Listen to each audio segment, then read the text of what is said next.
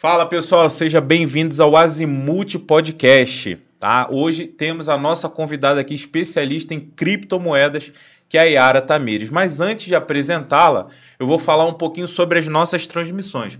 Você pode ver a gente através do YouTube, do nosso Instagram e também do Facebook. E agora, sem muitas delongas, já vamos para a apresentação aqui da Yara, que é especialista em empreendedorismo na área de finanças aí de investimento. Vamos lá. Nascida em Apucarana, no Paraná, estudou no Colégio São José e formou-se em 2006. Em 2007, ingressou no curso de Administração de Empresas e formou-se em 2011. Iniciou empreendimentos na área de investimentos em 2009 e se especializou em gestão empresarial e empreendedorismo. A nossa convidada defende valores e princípios inerentes à meritocracia. Aos 30 anos de idade, a empreendedora especialista em investimentos Yara Tamires é a nossa convidada do Azimuth Podcast de hoje. Então, primeiramente, Yara, eu quero agradecer a sua presença aqui. É um assunto que está em pauta, né? São as criptomoedas e, em especial, o Bitcoin. E eu tenho certeza que muita gente quer saber mais de você que está se especializando nisso, né? Então, às vezes, não são. A gente não tem tantas pessoas confiáveis é, para falar nesse assunto. A gente vê um monte de coisa na internet, mas eu posso assegurar que vocês podem confiar na Yara e ela já está crescendo muito com esse tipo de conteúdo e hoje a gente vai tirar algumas dúvidas, né? É, referentes às criptomoedas e também a outros assuntos referentes aí a investimentos né? E a gente vai ver. Então, muito obrigado, Yara, por participar aí. Que e isso, a primeira pergunta, né, que a gente vai fazer para você é o seguinte: como você é, despertou interesse por essa área? Porque é, geralmente, né, as pessoas elas não tendem a guardar dinheiro, né? O pessoal só quer gastar gastar, gastar. E não, eu mesmo sou esse tipo de pessoa. Eu estou mudando tem pouco tempo, né? eu comecei a pensar nisso, na verdade, quando eu conheci você, né, Olha junto com a, com a, Lara, foi, é verdade isso. E como que foi isso aí? Qual que foi o, o insight, né, que a gente fala? Legal. Primeiramente, boa noite. Muito obrigado você pelo convite, por essa oportunidade de estar disseminando um conteúdo tão importante que é o do investimento, a busca pela independência financeira e agora o que está em alta a criptomoeda, o Bitcoin, que é a primeira criptomoeda existente. Muito obrigada pelo espaço aberto, tá? Respondendo à pergunta, é, o meu interesse no investimento, eu sempre é, comecei a trabalhar muito cedo, eu comecei a trabalhar desde os meus 13 anos. Chega um pouquinho mais para você, isso. Minha primeira vez aqui, pessoal, então tô pegando jeito. Então eu comecei a trabalhar muito cedo e, e a guardar dinheiro muito cedo. E com 16 anos, é, eu já comecei a emprestar dinheiro. E daí eu comecei a falar assim: caraca, só de eu ter dinheiro, eu consigo ganhar um pouquinho de dinheiro por eu estar tá emprestando para aquela pessoa. Mas como assim? 16 anos é sozinho ou você viu alguém fazendo? Foi sozinha. Foi um caso de uma pessoa que me pediu, que já sabia que eu tinha um pouco guardado. Foi até ela que me deu esse insight. E eu emprestei. Ela falou assim: ah, Yara, me empresta aí, eu vou te dar tantos a mais daqui 30 dias. Eu falei: nossa, é só ter dinheiro que eu consigo fazer dinheiro com meu próprio dinheiro. E eu comecei a entender sobre juros compostos, a, a entender aonde eu poderia colocar o meu dinheiro para que ele pudesse me dar mais dinheiro. Claro que empreender sempre vai ser a maneira de você alavancar mais rápido, né? Só que você investindo o que o seu empreendimento ou que o seu salário te dá, você consegue atingir pontos que você não atingiria só com o seu trabalho, né? Então, desde muito cedo, eu já fazia esse tipo de coisa. Quando eu iniciei a faculdade na, na FECEA, é, eu tive a oportunidade de, logo no primeiro ano, a gente ter uma palestra sobre investimento. E a pessoa me startou é, sobre bolsa de valores, e na época era algo muito complexo, não tinha assim a palma da mão. Hoje em dia eu tenho acesso aqui aos meus investimentos no celular. Antigamente você tinha que ligar para a sua gerente da conta e pedir para comprar ou vender tal ações. Então, desde muito nova, eu já tenho essa é, concepção de investimento. Desde muito nova, mas esse foi o start. Entendi. E logo no início, né, com muito nova, aí você já deve ter tido alguma experiência, né, negativa, né? Porque investimento é isso. Sim. É, você pode lucrar, mas como pode perder também. Como foi para você esse início assim? Porque tem gente que às vezes não tem psicológico para lidar com isso, né? É complicado. Por isso que eu sempre digo que você tem que escolher algo que te dê segurança. Como na bolsa de valores, você tem que escolher uma empresa que te passe segurança. Então, a, a partir do momento que você compra uma ação, você se torna sócio de uma empresa. Então, você tem que ter 100% de segurança nessa empresa. Que se caso o preço da ação dela venha a baixar, você ter consciência de que aquela empresa é uma empresa boa e você ter a percepção que, na verdade, ela entrou na promoção, né? Se você já teve coragem, vamos supor, ah, uma ação custa 10 reais. De repente não aconteceu nada, é só o, corona, o coronavírus, que foi um sentimento das pessoas se desfazerem das ações, o preço da ação começou a cair. O que, que acontece? Você já teve coragem de pagar 10 reais, agora ela está 8, você vai vender? Então compra novamente, porque a empresa nada mudou, o CEO da empresa não mudou, o método como ela trabalha não mudou, então é só você comprar mais. E as pessoas se assustam com essa queda. Eu particularmente falando, eu ingressei em 2009, eu peguei um pós-crise de 2008. Então eu não tenho muitos momentos ruins até para falar para vocês, porque eu compro a longo prazo. Eu não sou aquela pessoa que fica abrindo todos os dias, porque claro, tem uma oscilação, mas a longo prazo todas as ações que eu comprei, valorizaram todas, todas, todas. E quando você fala de ações, não é só o Bitcoin? Não, não. O Bitcoin, na verdade, é uma criptomoeda. Criptomoeda. É, as não ações, conta como ação. Não, não, não conta. É, inclusive, o Bitcoin ele é considerado pela normativa 1888 um bem intangível não financeiro. A CVM, que é a Comissão de Valor Mobiliário, ela nem dá credencial para ser chamada de investimento, assim, né? Ainda é tudo muito novo. Agora, na declaração de imposto de renda, a gente está apanhando um pouquinho, mas ela é declarada declarada como um bem, na verdade, tá? Esse tipo de investimento que a gente tem acesso na bolsa de valores, ações você se torna sócio de uma empresa.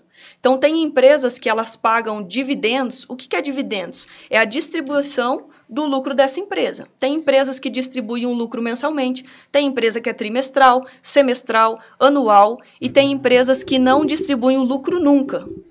Yara, mas para que, que eu vou ser sócia de uma empresa sendo que ela não me distribui o lucro, sendo que ela não me paga dividendos. Normalmente, essas empresas que não distribuem lucro, que não pagam dividendos, elas estão usando o seu lucro para reinvestir nelas mesmas. Então, normalmente, essas é, empresas que não distribuem lucro, elas se valorizam. A gente tem um, alguns exemplos de empresas que dobraram, triplicaram, quadruplicaram de valor, são empresas que reinvestem nela mesmo. Empresas bancárias normalmente pagam dividendos todo mês. Todo mês você pode contar com aquilo, você pode fazer algum compromisso com aquele valor, porque ele cai todos os meses. Depois, dentro da Bolsa de Valores ainda, a gente tem os fundos imobiliários. O que são os fundos imobiliários? Você compra um pedacinho de um imóvel. Isso é muito legal, porque tem gente que fala assim: ah, Yara, eu prefiro comprar imóveis. Só que dentro da Bolsa de Valores você também consegue comprar imóveis. Você tem fundos imobiliários que têm imóveis em 25 estados do Brasil. Então, assim, a diversificação em todos os ramos é, é você diversifica e com isso você diminui o seu risco. Porque vamos supor, ah, a Yara tem 100 mil reais e quer comprar uma casa aqui num jardim em Apucarana. Aqueles 100 mil reais, eles vão ficar imobilizados naquele imóvel. Então, se o seu inquilino sair, se o seu inquilino parar de pagar aluguel, se acontecer alguma coisa com a casa, a responsabilidade é toda sua, né? É, e com o fundo imobiliário, não. Se você pegar 100 mil reais e comprar em fundo imobiliário, vai ter um gestor para cuidar de todos os imóveis, você não tem dor de cabeça, e vamos supor que amanhã você precise de mil reais. Você vai lá e vende um pouquinho daquele fundo imobiliário e você já tem é, mil reais. Você ganha com a valorização do imóvel e você ganha com o pagamento de aluguel. Então, todo santo mês, o fundo imobiliário te paga o aluguel proporcional às cotas que você tem nele. Então, é. então, por exemplo, se a gente for trazer para nossa realidade, você tem um capital e aí você tem a opção entre construir uma casa e colocar para aluguel ou fazer um investimento num fundo imobiliário, na sua opinião, você acha que o fundo imobiliário é mais é mais vantajoso. Com toda certeza. É, eu vou pontuar a, a, alguns pontos positivos do fundo imobiliário, tá? No fundo imobiliário, se você tiver 10 reais, só 10 reais, você já consegue comprar uma pequena participação num fundo imobiliário. Com 10 reais você não compra imóvel nenhum. Então não depende de, um, uma, de uma monta de valor para você de fato conseguir comprar um imóvel, tá? E o legal é que você vai comprar aquele imóvel, você sabe onde que tá. Ah, eu tô comprando, sei lá, um shopping em São Paulo. Eu tô comprando um pedacinho do shopping em São Paulo. Você sabe exatamente onde tá a, a mais ou menos o tanto de yield, de dividendos que eles vão te pagarem por mês, né? E o legal é que você não precisa pagar o ITBI, que é o imposto para a prefeitura que você paga, né? Quando você vai comprar um imóvel, normalmente é 2% do valor do imóvel, você já tem que pagar para a prefeitura. Você tem que ficar com aquele compromisso de pagar o, o IPTU também, para você comprar o imóvel, você tem que pagar a, a escritura e o registro no cartório. Então, tudo isso aí é, é muito oneroso, né? E já no fundo imobiliário, ah, eu tenho mil reais. Eu vou lá e compro direto os mil reais. Nossa, me apertei, preciso de 500 reais no próximo mês. Eu vou lá, é, quando abre o pregão, né? Eu já posso abrir para venda e já sacar. Então, por mais que eu tenha um imóvel, eu não estou imobilizada. Então, eu, eu adoro fundos imobiliários. Entendi. E eu vou até te perguntar aqui, e eu queria saber, assim, qual que é a diferença, por exemplo, fugindo um pouco de fundo imobiliário, qual que é a diferença aí, por exemplo, do, do Tesouro Direto, né? Na verdade, dentro do Tesouro Direto tem a taxa Selic, não é isso? É, não é, mas termina, formula sua pergunta é, vou... Tem a, a, Selic tem, por exemplo, vamos supor, você investir no Tesouro, no, no na taxa pré-fixada. Qual a diferença da. Pós-fixada. É, é, é, isso aí. Tá, vamos lá. Primeiro, eu acredito que seja importante a gente explicar, né, o, uhum. o que são, o, o, que são essas, essas coisas que você falou. É, o que, que é taxa Selic? É a nossa taxa básica de juros. A gente teve na última reunião do Copom um aumento da taxa de juros, tá? É por que, que isso aconteceu? Para conter a inflação. O Brasil já estava com uma inflação de quase 5%, então ele estava muito descolado da meta. Então eles tiveram que aumentar a taxa Selic, aumentar a taxa básica de juros para controlar a inflação. E, Ara, o que uma coisa tem a ver com a outra? Como que um país começa a ter inflação? Se tem muita moeda circulante. Então, a gente viu uma impressão de dinheiro no ano passado e a gente estava com uma taxa de juros muito baixa, o que ocasionou uma alta circulação de valores e a inflação começa a subir. A inflação sobe porque nada acontece, mas surge mais dinheiro no mercado. Uhum. É, a taxa básica de juros, ela estipula assim, ah, a Yara quer pegar um empréstimo lá no Banco Bradesco. O Banco Bradesco, ele, ele não pode fugir muito da taxa básica de juros. Então, imagina quando o Brasil estava com a taxa básica de juros lá para cima de 15%. Quem ia pegar um empréstimo pagava muito caro para pegar aquele empréstimo. Então, é muito bom para um país que quer ser produtivo, que quer crescer, ter a taxa Selic baixa, porque estimula o empreendedor tomar crédito, porque o crédito fica mais barato. Então a gente viu agora, com a taxa Selic baixa, empréstimos com a taxa de 1,99, 2 e alguma coisa, são taxas muito baratas, tá? Então a, a Selic é a taxa básica de juros, tá? É, a taxa Selic, a, ops, desculpa, o Tesouro Direto são títulos do governo. É, tem o pós-fixado e o pré-fixado, tá? É, o que, que isso significa? Que é o IPCA, a inflação, isso. mais 1%, IPCA mais 2%. E, e por que, que ele é variável? Porque a inflação ela é variável também, né? Então a gente tem uma meta de inflação, só que como agora ela está 5%. Então quem estava nesse IPCA mais 1%, mais 2%, ele vai aumentar a rentabilidade dele. Só, e qual que vale mais a pena investir, o pré-fixado ou o pós-fixado? Nenhum. Nenhum dos dois? Gente, corre, corre, corre. É, são é, é, retornos é, seguros. A gente tem o FGC, que é o Fundo Garantidor de Crédito, que ele garante até 250 mil por CPF. Então, você pode dormir tranquilo que o seu investimento lá em Tesouro Direto, Tesouro Selic, ele está super garantido. Porém, ele não está rentabilizando nada. É, a gente tem que pegar algo muito caro e muito longo para ter uma rentabilidade de 6% ao ano, meio por cento ao mês. É muito baixo. E sem falar que o seu dinheiro ele fica preso lá.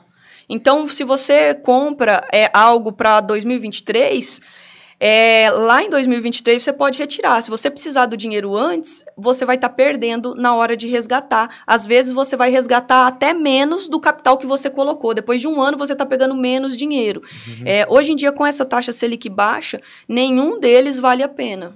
Você acha que então, então, vale mais a pena o fundo imobiliário? O fundo imobiliário eu gosto muito, só que se você é, estudar, as ações também valem muito. A gente tem aí um super case da Magazine Luiza, né? Uhum. Que ela valorizou é, 18 mil por cento. É, foi algo assim fora da curva completamente. É, a, a Magazine Luiza ela adquiriu o Netshoes, pelo que eu vi, e agora recentemente o Aikfome também, que é o aplicativo. Não sabia. O Aikfome. eu não sabia, que legal. Comprou o Aikfome. Nossa, nossa, que da hora. Assim, a Luísa é fenomenal, ela pensa fora da caixa justamente. É, então, eu acredito que seja essa pegada do e-commerce que ela deu, que fez esse boom todo. E durante a pandemia, onde a gente pensou que ela iria corrigir o preço, é, realmente ela foi fora da curva novamente, quase dobrou de valor a Magazine Luiza durante a pandemia. Então, por exemplo, para você investir numa ação, você vai ver também um crescimento da empresa. Isso né? é, é, é assim.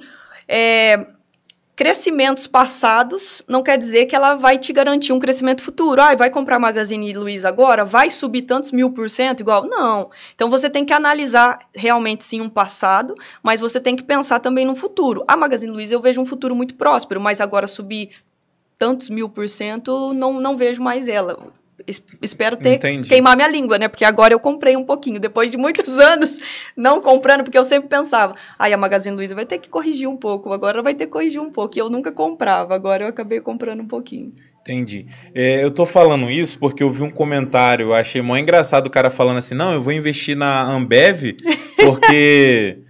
Não tem crise. Não Ninguém tem crise, para de beber cerveja. Entendeu? Uhum. Aí eu falei, não, isso aqui é seguro, pô. Ninguém nunca vai parar de beber cerveja, é crise. o pessoal não bota combustível no carro, mas está gastando dinheiro com cerveja. É entendeu? um ponto de vista, é um ponto de vista. Dificilmente a Ambev vai falir, né? Deixar de existir, perder patrimônio. Só que ela tem períodos ruins, sim. Ela tem fechamento que dá negativo, viu? Não é, não sim. cai nessa, porque as pessoas diminuem o consumo de álcool, sim. Então já houve fechamentos negativos. Então por isso que você tem que é, é, estudar bastante. Você imagina, é, sem carnaval esse ano, né? Uhum. Então você imagina o, como o consumo cai. É, isso e outras coisas que interferem. Então não é só isso que a pessoa tem que avaliar, né? Senão a pessoa, ah, eu vou colocar todo o meu dinheiro em Sanepar. A, a, a, Sanepar é algo que todo mundo vai precisar, é uma estatal, o governo nunca fale, porque o governo tem a, o poder de imprimir dinheiro, eu vou colocar todo o meu dinheiro é, numa Sanepar. Não é, não é por aí, né? Então você tem que diversificar, sim, tem empresas em todo quanto é tipo de ramo. E avaliar, não é porque fulano comprou, não é porque esse fulano comprou, não é o achismo de todo mundo bebe cerveja que eu vou comprar. É... Então não é bem assim, tem que, tem que estudar a fundo. Depois a gente pode deixar alguns sites que eu, que eu utilizo para analisar as ações, a gente deixa disponível no canal do YouTube, no sim, Instagram, sim. né? A gente pode deixar para o pessoal, tem que investigar, porque você está se tornando sócio da empresa. Então você tem que investigar sim. A partir do momento que compra ação, né? E, e em relação aos bancos, né? Bem conhecidos aí. Eu vi recentemente que o Bradesco ele teve uma, uma alta, né? Tava lá. E você costuma a, a investir em bancos também? Sim. É, o, o, banco eu acho muito seguro, assim, ao meu ver é muito seguro. É, com certeza eu me tornaria sócio do Itaú, né? Então, assim, você compra uma ação do banco, você já sabe quando você vai receber dividendos, você já tem um histórico, só que dificilmente o, um Itaú da vida vai do, dobrar, triplicar de valor é, o preço da ação. Por exemplo, eu invisto em Itaú já tem 11 anos. É, que eu me lembro, eu paguei no Itaú coisa de R$ reais há 11 anos atrás. E agora ele está R$ 10,80, mais ou menos.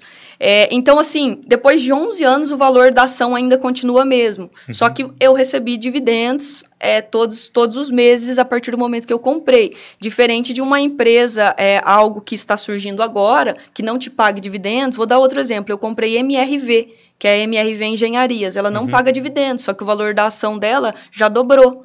Então, é, você tem que pontuar a sua carteira. Entendi. Ah, e, empresas bancárias é muito segura, é muito segura, só que ela não vai dobrar, triplicar de valor. Outras empresas que te oferecem um, um, risco um pouco maior, ela já te dá essa condição de você do, dobrar, triplicar, até quadruplicar o valor. Entendi. Então, por exemplo, quando a gente falou de Selic, você falou o pessoal meio que fugir não é isso? Desse tipo de investimento. E é legal até eu saber disso que eu estava investindo. Né? Nossa, é péssimo. Então, é, por exemplo, vamos supor que uma pessoa queira investir. Qual, é, não sei se é modalidade ou se fala ativo, qual ativo que você indica? A pessoa deve investir em, em criptomoeda? É, assim, a pessoa que está começando, quer investir. Poupança não, né? Poupança. É, a, a, poupança ela é bem ruim. A poupança ela tem uma regra aqui no Brasil que quando a taxa Selic está abaixo de 8,5, ela paga só 70% do valor da taxa Selic. Então a uhum. nossa taxa Selic estava em 2 e na última reunião do Copom ela foi para 2,75. Então, hoje em dia, a poupança está pagando 70% de 2,75, tá? Então, se você é, ficar com o seu dinheiro na poupança um ano, você vai ganhar dentro deste ano coisa de 2%. Então, é algo muito irrisório, né? É, para a pessoa que está começando agora, Harrison, eu sempre falo para diversificar. E só colocar o seu dinheiro naquilo que você se sente seguro, nem que seja para começar apenas com um pouquinho. Mas tem que tirar é, é, é, essa, esse ideal do papel. Tem coisas que você precisa teorizar muito para depois ir para a prática. É, investimento, eu já falo que você tem que ir, ir para a prática com pouco, pouco pouco, mas você tem que ir para a prática, porque não adianta você ver é, vários vídeos no YouTube, é, escutar vários podcasts, se você realmente não abrir uma conta em corretora, mandar um dinheirinho lá na, na, na, na conta da corretora e ir para o home broker e comprar alguma ação. Não tem como. Hoje em dia, a gente já consegue comprar ações fracionadas, então você consegue comprar uma ação do Itaú, uma ação do Bradesco, um fundo imobiliário, um ETF, então você já, já consegue comprar coisas fracionadas. Então, manda lá coisa de 100 reais reais, brinca, você vai se estimular com aquilo, você vai se interessar mais pelo preço, você já vai começar a seguir pessoas que têm o mesmo interesse que você e, a, e o conhecimento ele vai vir no colateral. Eu sempre falo, hoje em dia é difícil eu sentar e falar assim, nossa, hoje eu vou pegar para estudar só investimento. O investimento ele já está no meu dia a dia, né? Pessoas que eu sigo já tá aqui. Quando eu vou assistir um vídeo no YouTube, eu já estou só inscrita em canais uhum. de investimento. Então o investimento eu vejo ele todo momento de efeito colateral do, do meu perfil, né? Então, a partir do momento que você é, se dedicar a isso, claro que você tem que ler bastante antes de iniciar. Mas inicie com um pouco, mas inicie. E por onde começar, né, Harrison? É, eu sempre falo que o, o importante é você começar com um pouco em tudo e manter um dinheiro em caixa. Então, assim, eu compraria a, ações, eu compraria fundos imobiliários, compraria criptomoeda e deixaria um pouco em caixa. É... Quando você fala em caixa, o que seria isso? Vamos supor que, por exemplo, a pessoa tem mil reais e quer é, colocar, por exemplo, 250 em criptomoedas, 250 em fundos imobiliários 250 e em ações, por uhum. exemplo, não é isso? Isso, isso mesmo. E aí, esses outros 250 em caixa seria o, o para onde? Deixar em caixa mesmo. Hoje em dia a gente tem é, os bancos digitais que eles estão pagando, remunerando melhor do que a poupança. Então, até cinco dias atrás, o PicPay pagava 250% do CDI para quem deixasse dinheiro lá no PicPay. É, agora eu recebi a mensagem, eu tenho dinheiro no PicPay, o meu dinheiro de caixa fica um pouquinho em PicPay. É, eu recebi uma mensagem que o PicPay vai pagar 150% do CDI. O CDI normalmente é 0,1% mais barato que a Selic. Então, hoje em dia, o, o CDI vai te pagar aí 0,65, é 2,65. e o PicPay está pagando 150% disso. Então vai dar aí é, 4% ao ano, mais ou Sim. menos. Melhor do que a poupança que a gente já fez as contas aqui, vai te pagar 2%, né? Então, esse caixa que você fala é, por exemplo, também tipo aquela opção que tem no Nubank de guardar o dinheiro. Isso. De você guardar. deixar mesmo, sabe por quê? Para você aproveitar as oportunidades. Igual, na semana passada, é, as criptomoedas deram uma boa corrigida. O preço delas desabaram coisa de 20, 25, 30% de valor. Então, imagina que você, se você tivesse pego esses mil reais e tivesse é, colocado 333, 333, 333. Quando dá uma corrigida dessa, você não tem dinheiro em caixa para comprar. Uhum. Entendeu? Então, sempre a estratégia, você fica assim, ai, mas eu vou ficar de fora, né? Vai Corri que. Corrigida que você fala é o quê? O preço retomar algum patamar anterior, né? Em criptomoeda a gente usa muito esse termo de resistência e suporte quando Em análise gráfica, a gente fala que quando algo atinge duas vezes o mesmo topo, ali cria uma Ah, sim, resistência. sim, sim. Uma resistência do topo. E quando ela ba- bate o preço duas vezes em uma mesma linha, ela É, cria um confirma, suporte. Como, como se ela Isso. confirmasse. Ela bateu uma vez, voltou, E- confirmou, vai cair. É, aquilo lá é uma resistência, Sim. é uma zona de resistência. Então, quando a gente fala assim, nossa, o preço corrigiu, tá vindo buscar o próximo suporte. Então, a gente fala que quando ele corrige, corrige o preço, é que ele deu uma, uma caída mesmo. Entendi. Então, na verdade, para a gente ter mais eficácia, a gente tem que estar olhando os gráficos também, né? É, não é essencial, viu? Porque depende muito da estratégia que você quer fazer em criptomoeda.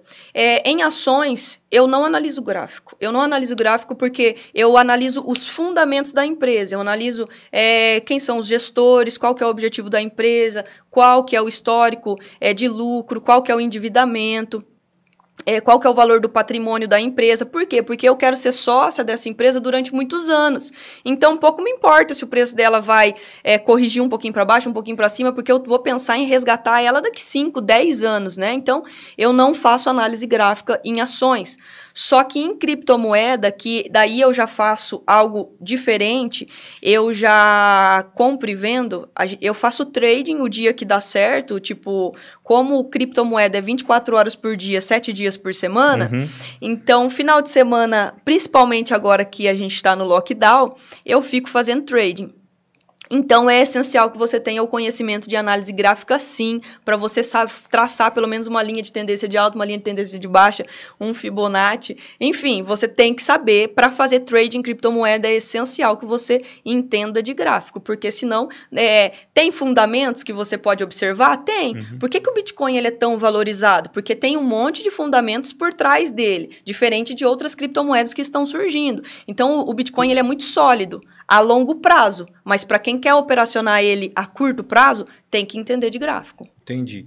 Então, quando a gente estava falando sobre o caixa ainda, se a gente for analisar hoje o PicPay e o Nubank lá, que tem Uhum. a opção. Hoje o PicPay, ele tá com opção melhor do que a do Nubank, então. O PicPay tá melhor. O Entendi. PicPay tá melhor. Eles estão com é, um marketing muito bom, né? Estão no Big Brother. É, tá, tá aparecendo É. em tudo. E até eu vou postar essa semana algumas diquinhas para para fazer dinheiro, na verdade, né?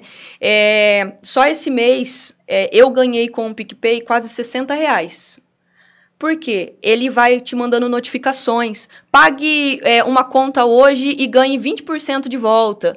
E ele manda 20% de volta pra gente. Então, só esse mês é um dinheiro que não era pra eu ter. É, eu me cadastrei e ganhei 10 lá. Exatamente, entendeu? Então, assim, se você tá quebrado, você fala assim, nossa, esse mês eu precisava de senhão para pagar minha luz.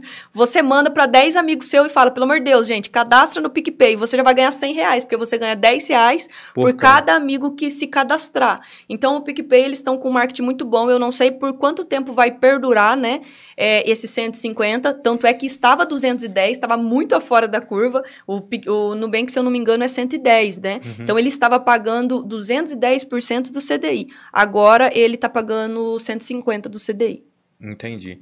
É, bem legal essas opções, né? Eu acho que tá na palma da mão, fica mais fácil, né? Tá na palma. Parece que tá. an- Antes era mais difícil fazer esse tipo de investimento, né? Era, antes era bem complicadinho. Até para você ter acesso a informações, né? É, hoje em dia você consegue investir, inclusive, no exterior por corretoras nacionais inteiras em português.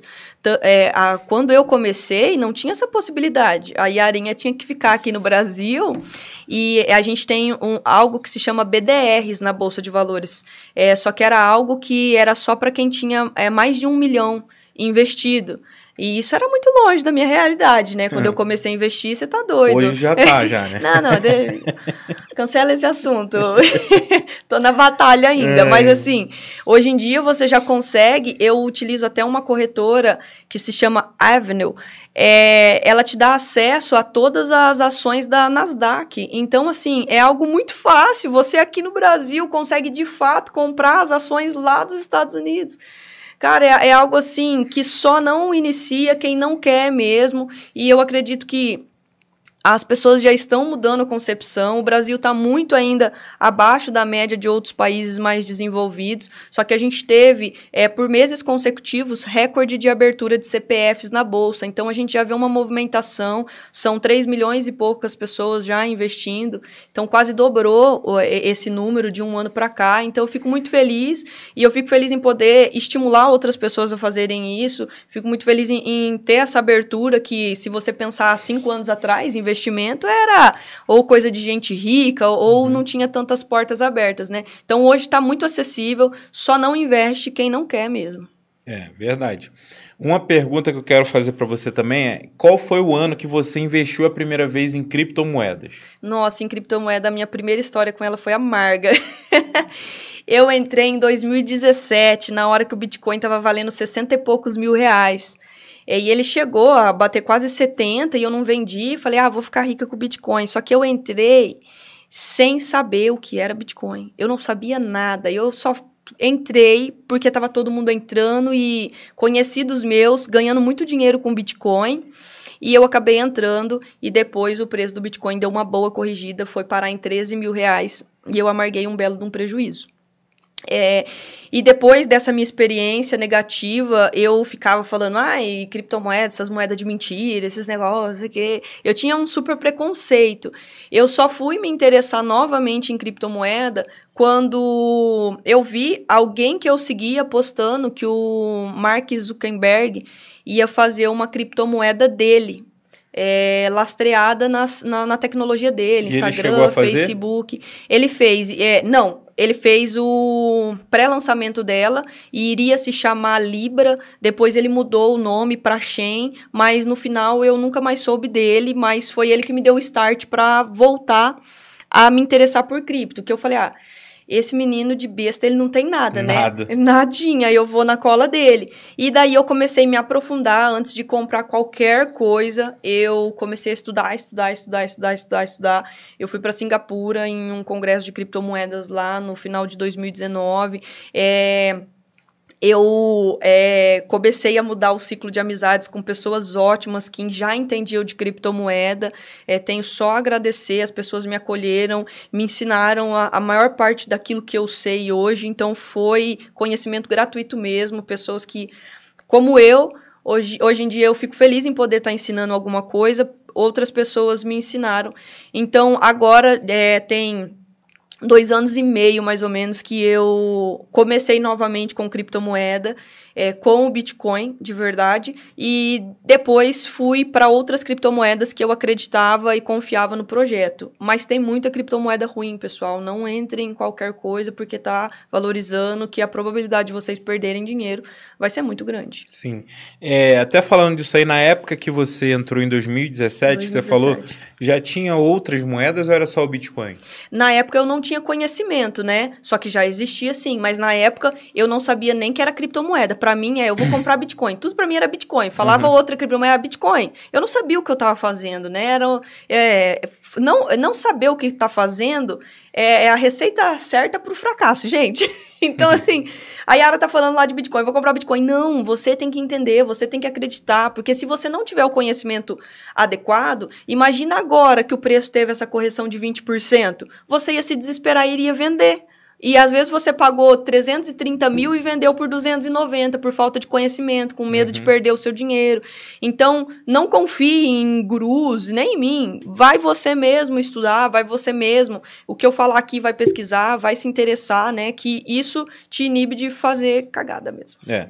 Então, por exemplo, só falar numa situação aqui. O Bitcoin agora tá 336 mil, acabei de ver. Uhum. Isso aí, é, quando surgiu 2009, não é isso? É, surgiu? o projeto foi feito em 2008 mas é, ele e, saiu para venda em 2009. Ele custava quanto? Eu acho que era 45 centavos. 0,007 cents, era algo muito irrisório, era muito mas pouco. De, do, de, do, de é, dólar, de, de dólar. dólar. É, de dólar. Pode ser que em real seja 40, 40 centavos? É, isso aí. Em real eu nunca vi. Então, por exemplo, isso quer dizer o quê? Que se a pessoa comprasse 10 nessa época... Nossa, mãe do céu, tava... 10 reais de Bitcoin oh. nessa época, hoje...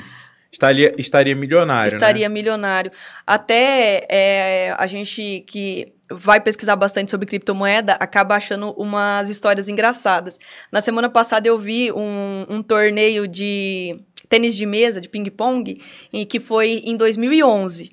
Aí o primeiro colocado ganhava mil dólares, o segundo ganhava 400 dólares, o terceiro 250 dólares e do quarto ao sétimo ganhava 25 bitcoins. Imagina se essas pessoas guardaram os 25 bitcoins. Do quarto ao sétimo estão milionários hoje com um torneio de ping-pong. E alguns até devem ter esquecido, né? Nem deve lembrar, né? Porque teve um caso de um, de um rapaz desse que eu vi, eu não lembro o enredo totalmente, mas ele comprou e esqueceu. Aí Pode depois ser. de um bom tempo aí, eu acho que ele tinha 55 bitcoins. Nossa senhora. Depois de um bom tempo, ele, ele descobriu que ele tinha. Então, tem várias histórias desse tem, tipo aí, né? Tem, tem bastante história. Se eu ficar contando todas que eu sei, a gente fica aqui até amanhã. É, então, por exemplo, atualmente a gente está vendo falar muito do Ethereum também. O Ethereum. E eu queria saber o seguinte, é, para eu, não, eu realmente saber, uhum essas outras moedas, o crescimento delas depende do, do crescimento do Bitcoin? Não Ou elas são independentes? Não, elas são completamente independentes. Primeiro eu vou explicar para vocês um pouquinho o que é criptomoeda. Posso? Pode, mas antes disso, sabe por que eu estou falando isso? Porque parece que é o seguinte, quando o Bitcoin cai, elas caem junto. Quando o Bitcoin cresce, elas crescem junto. É, hoje em dia, é, o Bitcoin e outras três, quatro moedas To, é, hoje em dia, o, as criptomoedas em geral já é ma maior do que a Bolsa de Valores do Brasil. É um trilhão de dólares todo o capital que está girando em criptomoedas. E o Bitcoin é a que está mais capital investido. Então, a maioria dos outros investidores em outras criptomoedas eles já são investidores em Bitcoin. E a gente fala que o Bitcoin ele é a primeira onda, né? E as outras criptomoedas eles vêm pegando a marolinha, né? Então, claro, eles sofrem o efeito do Bitcoin, só que uma coisa não tem nada a ver com a outra. Tanto é que a gente viu projetos que não decolaram, que não foram para frente, e outras criptomoedas que já foram com tudo, é, já se provaram, tem algo é, para solucionar na sociedade. Eu sempre falo que a criptomoeda ela tem que mostrar para que ela veio. Hoje no meu Instagram eu postei da Real. é uma criptomoeda do cachorro caramelo. E ela já circulou 18 milhões de reais. Eu fico pensando, meu Deus, o que, que Quer é... dizer que já, já investiram 18 milhões. Em... Já circulou nela, de comprando e vendendo, comprando e vendendo, ela já circulou 18 milhões. E eu fui ler um pouquinho desse projeto e ela é a moeda do caramelo. E ela pode ser impressa, impressa assim, é pode emitir mais protocolos digitais, que é a criptomoeda, quantos quiser. Então, assim, as pessoas que compram isso, tá comprando por brincadeira ou tá comprando por especulação, esperar valorizar e já vender, mas essa criptomoeda vai deixar de existir daqui uns dias. Não, não faz sentido uma criptomoeda dessa, né? Não faz sentido. Como não faz sentido a Dogecoin. A Dogecoin é uma criptomoeda igual do cachorro caramelo. Do, do, do, do Elon Musk. Exatamente, ele adora ela. Eu fui ler, ela é um lixo. Ela é um lixo, ela vale 5 cents. É, eu comprei ela sabendo que ela é um lixo, mas porque tem pessoas que acreditam num lixo. Daí eu comprei ela, esperei subir e vendi. Então, é, quer entrar nessa shitcoin que isso, eu falo? Isso aí que porcaria. você quis dizer é o seguinte: você aproveitou esse momento que muita gente ia investir porque você sabia que ia crescer para você fazer tipo um. Um, um trading trade. mesmo, entendi, exatamente. Entendi. Você sabendo o que você está fazendo, não tem problema você entrar numa criptomoeda dessa, mas na Real eu não tive coragem de entrar, não. Na Doge eu ainda tive. É assim, entra na Doge, espera um tweet do Elon Musk e vende. porque ele twittar, ela sobe. Entendi. ele é. É, e recentemente agora ele, ele até gostaria que você comentasse sobre isso, que ele investiu 1,5 bilhão em Bitcoin. Isso daí fez Sim. o mercado crescer mais ainda, né? Sim. É, na verdade, várias. É, agora a gente está tendo empresas fortes entrando no Bitcoin porque elas entenderam o valor do Bitcoin.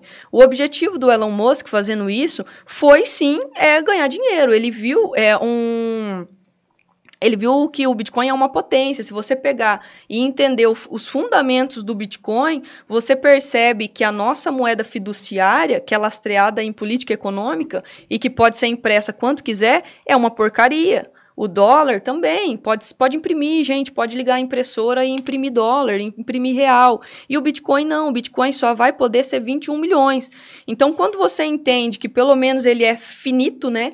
E ele é deflacionário, porque muita gente perde o Bitcoin, então na hora que chegar lá em 21 milhões, muita gente já vai ter perdido seus Bitcoins. Diferente do real, que você imprime, imprime, imprime. Então, é, com o passar dos anos, você tem que acumular mais real para você ter o mesmo poder de compra. Daqui a pouco a gente vai ser tudo milionário aqui, mas vai ser tudo pobre, entendeu? Ah, eu tenho um milhão na conta, mas o que, que você compra com um milhão? Nada, uma casa. Se você parar para pensar, desde quando o real existe, desde 1994, é, um, uma nota de 100 reais, hoje ela compra, que valia lá em 1994, hoje ela compra é, 16 reais. Então, você perdeu sua capacidade de compra em mais de 80%. Você imagina uma, uma moeda novíssima dessa, que é de 1994. O que, que o real vai estar tá valendo daqui 50 anos, por exemplo? Entendi, entendi. Entendeu? A gente vê essa movimentação com a impressão da nota de 200. Daqui a pouco a gente vai ter nota de 500, daqui a pouco a gente vai ter nota de mil, e daqui a pouco todo mundo vai ser milionário e pobre. Entendi. Esse é o problema. E o Bitcoin, ele vem na contramão. Hoje em dia, quem tem um Bitcoin já está tranquilo, já é classe média, tá legal. É, daqui 10 anos, 30 anos, sei lá, quem tiver 0,000001 pode ser rico, entendeu? Então o Bitcoin ele vem na contramão da nossa moeda fiduciária. A nossa moeda fiduciária ela é lastreada em política econômica e a nossa política econômica é frágil, né? Então quando liga-se a impressora, você começa a ficar mais pobre. Entendi. Agora, só para uma análise aqui. Se a gente pensar no Bitcoin, que veio lá de 2009 para 2010 com um valor tão baixo, é, é, é, é legal pensar assim atualmente para novas moedas que, que estão surgindo, surgindo com valores baixos, para a gente pensar em um longo prazo, daqui a 10 anos, né? Que, por exemplo, é o que pode acontecer com o Ethereum, por exemplo. Uhum. Eu não lembro o valor que ele começou, mas agora atualmente está em torno de 10 mil reais, não é isso? Isso. E se a gente for pensar assim, né, igual você falou que a, o Bitcoin chegou a 13 mil, aí depois subiu, o Ethereum está na fase de 10 mil, é normal a gente pensar assim, ah, surgiu uma moeda nova, por exemplo, XRP, que não é novo, né, é antigo já, uhum. mas vamos supor, é, sei lá, Shylink ou Litecoin, é, vale a pena investir nessas moedas que eh, que estão surgindo que tem um valor baixo, pensando a longo prazo? Vale sim. É, eu montaria a minha carteira em Bitcoin num primeiro momento e depois estudaria as demais. Embora o Bitcoin já esteja num valor muito alto, o valor dele tende a ficar mais alto. Em análise gráfica, a gente vê uma previsão do Bitcoin batendo 100 mil dólares ainda esse ano. Então, as outras criptomoedas, elas podem ter um desenvolvimento mais rápido, mas elas vão estabilizar o preço a qualquer momento. E vale você investir em uma moeda, ah, ela está valendo dois centavos agora. Eu vou comprar ela porque se ela valer 10 reais, eu já vou multiplicar muito meu patrimônio. Só que o problema é que vai que ela deixa de existir. Então, você sempre tem que analisar o projeto. Mas todas essas outras criptomoedas que você falou, eu tenho elas. Eu posso também eh, deixar escrito as criptomoedas criptomoedas que eu gosto também para porque eu sei, hoje em dia tem mais de 10 mil criptomoedas, tá? A gente pode ter acesso a todas elas no site CoinMarketCap. Aí você consegue ver todas as criptomoedas. 9 mil delas é um lixo. é verdade. Mas se a gente fosse fazer assim, um top 5 assim das moedas, da, de ordem assim, da, das, das de cima para baixo. Quais vocês indi qual você indicaria? Ó, eu gosto muito do Bitcoin, em segundo lugar do Ethereum, a Litecoin eu gosto também. É, tenho a Ave, é, tenho a Cardano. Você já foi É, essa daí 5. eu queria. Já, pronto, já foi. Antes da Cardano, você falou a Ivy. É, a Ave é um projeto muito legal. Hoje em dia ela tá 380 dólares, ela já tá um pouco cara. A Shylink tá na, fase de, na, fa, na faixa de 30 dólares. A Cardano tá 1,20 de dólar. É que eu. eu a, a minha... Cardano tem muita gente que tá falando dela, já vi a na Cardano, web. ela tá vindo para substituir a Ethereum, né? A Ethereum, ela tá migrando para Ethereum 2.0. e ela antes ela era proof of work, prova de trabalho, então tinha que ter mineradores e os mineradores ganhavam muito minerando Ethereum e agora ela vai ser proof of stake, que é prova de consenso. os próprios usa, usuários da rede vão validar as transações e não vão precisar mais dos mineradores. Então os mineradores estão um pouco revoltados é, uhum. e acaba que a Cardano oferece o que a Ethereum está oferecendo agora. Mas eu acredito que isso é um pouco técnico demais para o público que está nos assistindo. Entendi, entendi. Assim, é porque eu fiz a propaganda que iria ser algo um pouco mais básico, daí a gente começa a complicar o negócio. Não, tudo bem.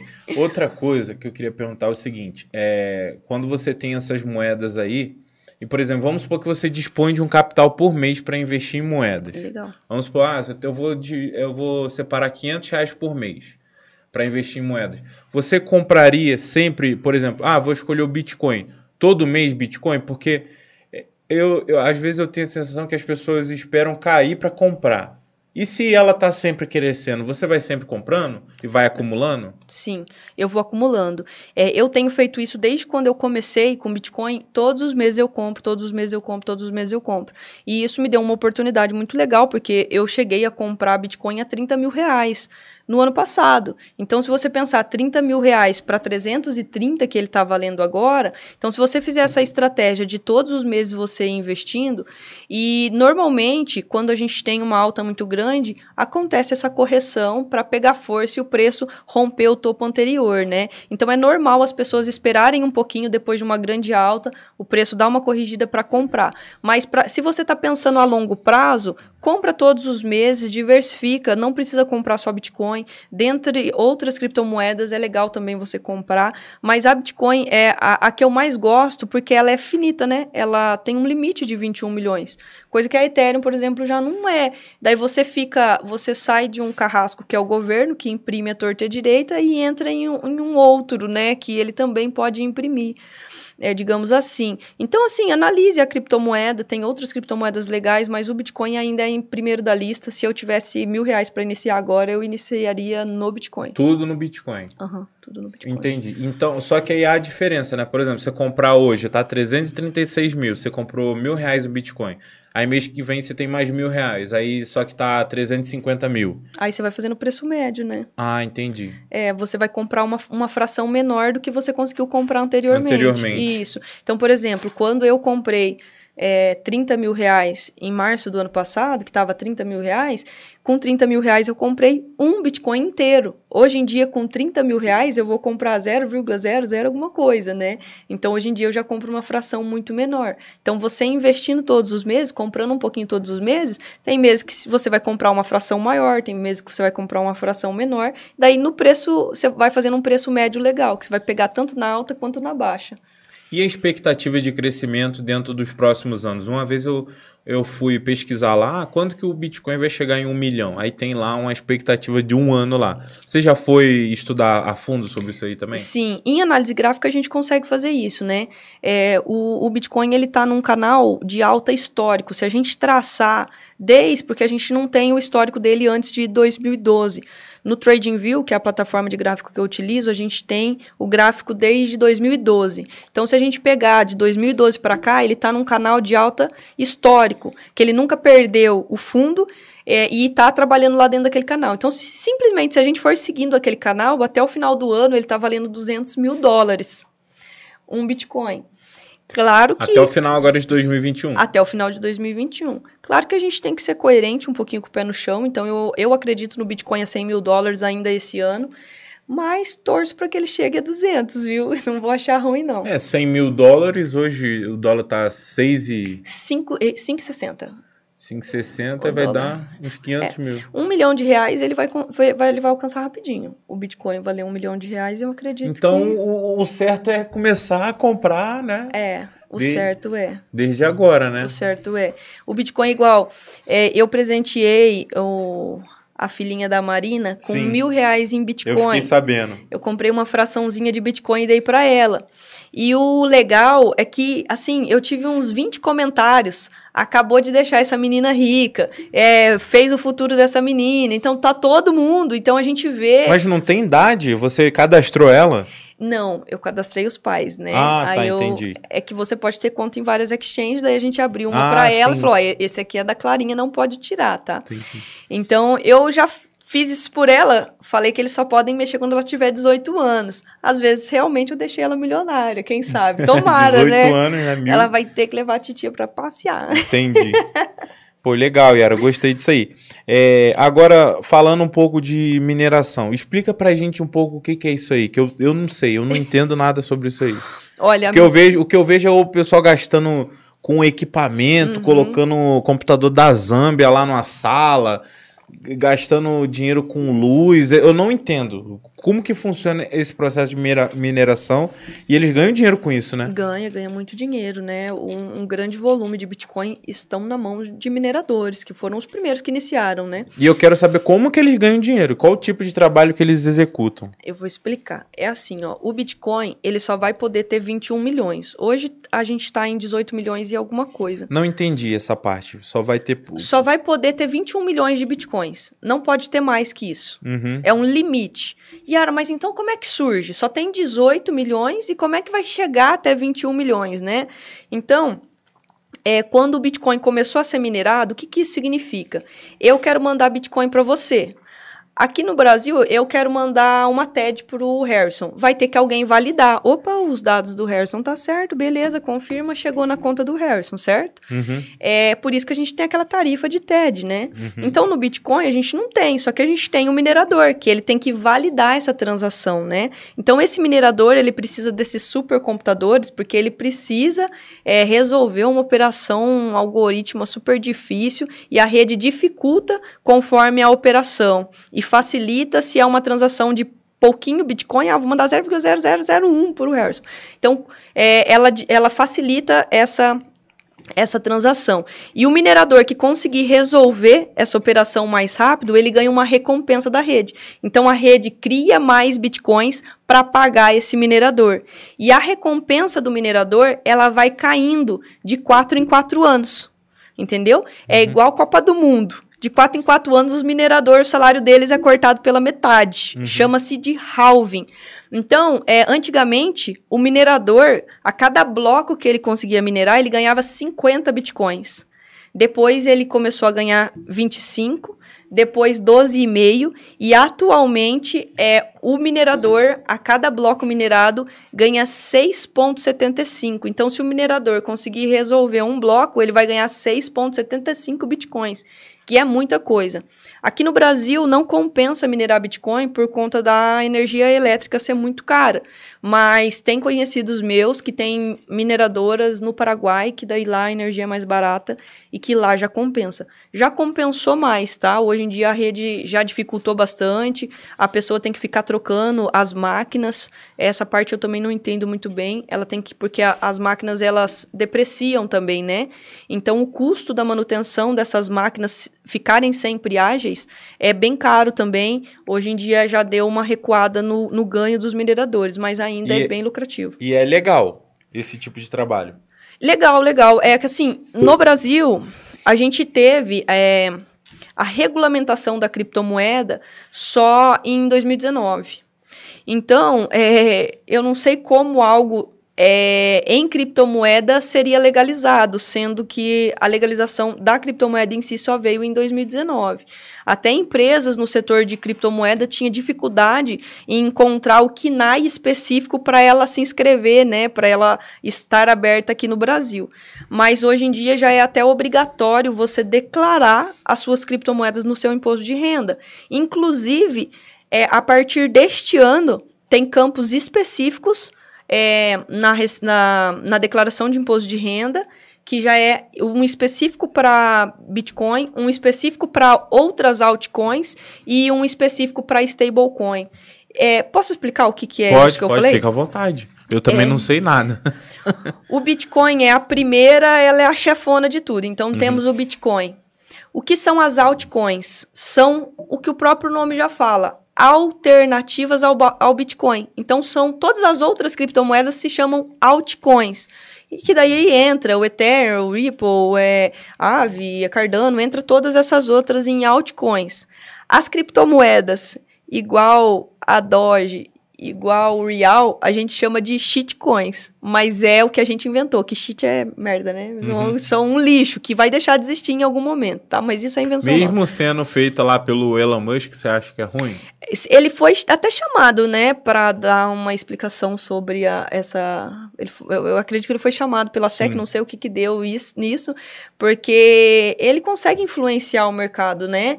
Então, não sei se ele, que é o criador, só que ele deu os motivos lá que ele gosta da, da Doge, é, eu não escutei a explicação dele, porque eu já tinha lido a respeito da Doge e não gostei. Ela não, não tem fundamento nenhum, uhum. simplesmente é uma moeda do cachorro, igual o Real, não tem. e as stablecoins, as stablecoins é bastante interessante, que são moedas estabilizadas é, elas são pareadas e lastreadas em alguma coisa.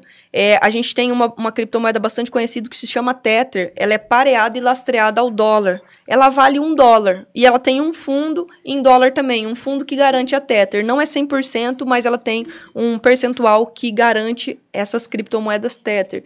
Inclusive, o Tether circula muito porque é, para transações mesmo. Porque se eu quero comprar alguma coisa que esteja na China com Bitcoin, o preço do Bitcoin ele é muito volátil. Às vezes eu estou mandando 100 mil daqui para lá. Na hora que chega lá já está valendo 95 ou já está valendo 105. Então tem uma dificuldade na chegada. E o Tether não. Eu mandei um dólar, saiu um dólar daqui, chegou um dólar de lá. Então as stablecoins têm criptomoedas pareada e lastreada no ouro, pareada e lastreada no cacau. Tem um projeto bem legal aqui no Brasil também. Eles estão tokenizando esse tipo de coisa, né? Para virar algo estabilizado em alguma coisa. Sim, sim. E pensando bastante a longo prazo, e pensando em uma utopia também, é, as ações das empresas no futuro elas podem ser tokenizadas, ao invés de ser ações, serem uma criptomoeda. Ah, eu tenho criptomoeda do Itaú, eu tenho criptomoeda do Bradesco, eu tenho cripto da Magazine Luiza. Então a gente pode pensar em algo assim não tão distante. Eu viu? vi token assim de times de futebol. Isso, legal. A Chiles, que é, que é, que é um. Até o Rafael um conhecido do Face, do Insta me indicou, a Chiles, ela val valorizou mil por cento essa é, daí é da onde? É do Chelsea, é dos times de futebol, uhum. essa Chiles. É, até o, o, dia que ele veio me mostrar, ela tava 35 centavos, se eu não me engano.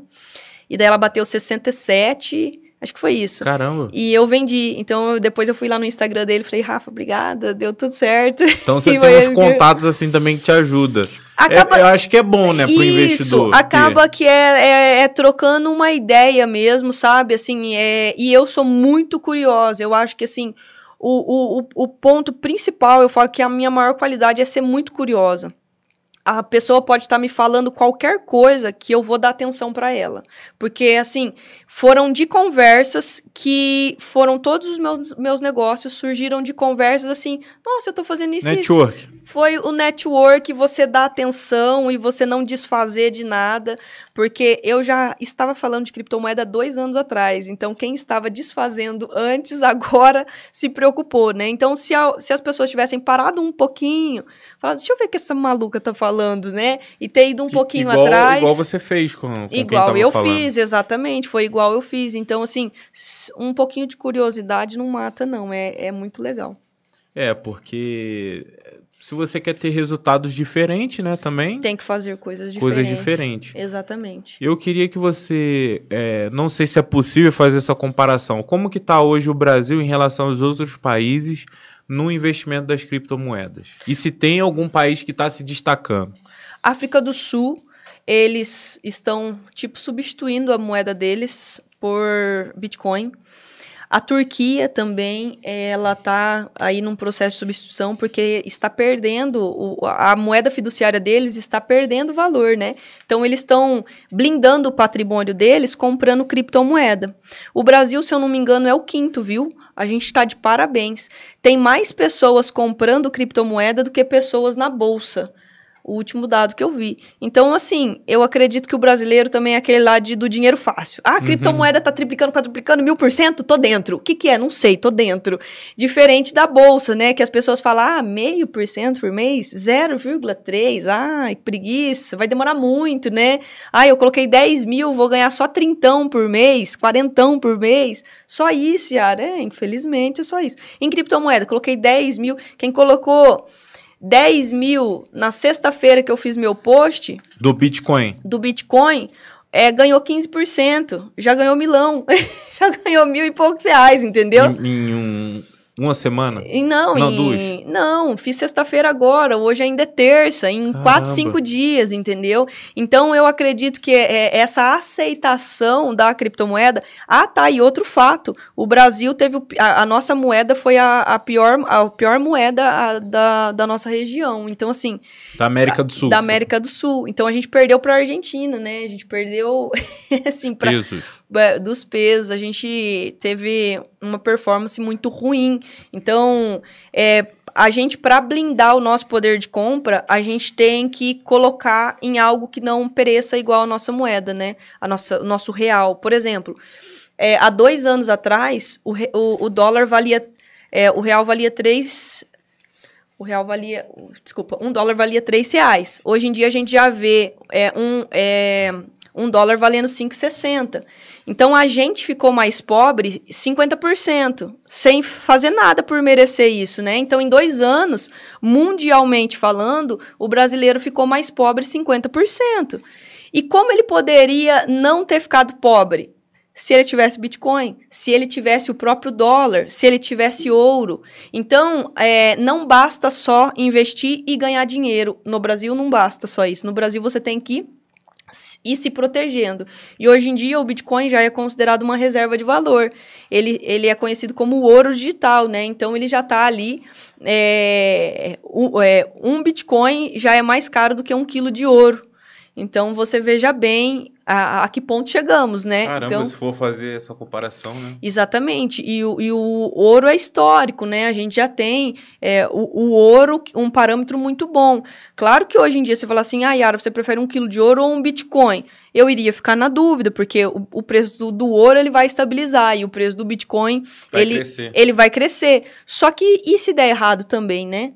É, é, é tudo muito novo. É, por exemplo, na Rússia é crime ter criptomoeda. A gente tem alguns países que dão recompensa para quem conseguir hackear a rede de criptomoedas. Então, eu acredito que algo que já esteja aí desde 2008 e nunca conseguiu ser hackeado é algo que já provou que tem uma segurança embutida nela, né? Mas pode acontecer?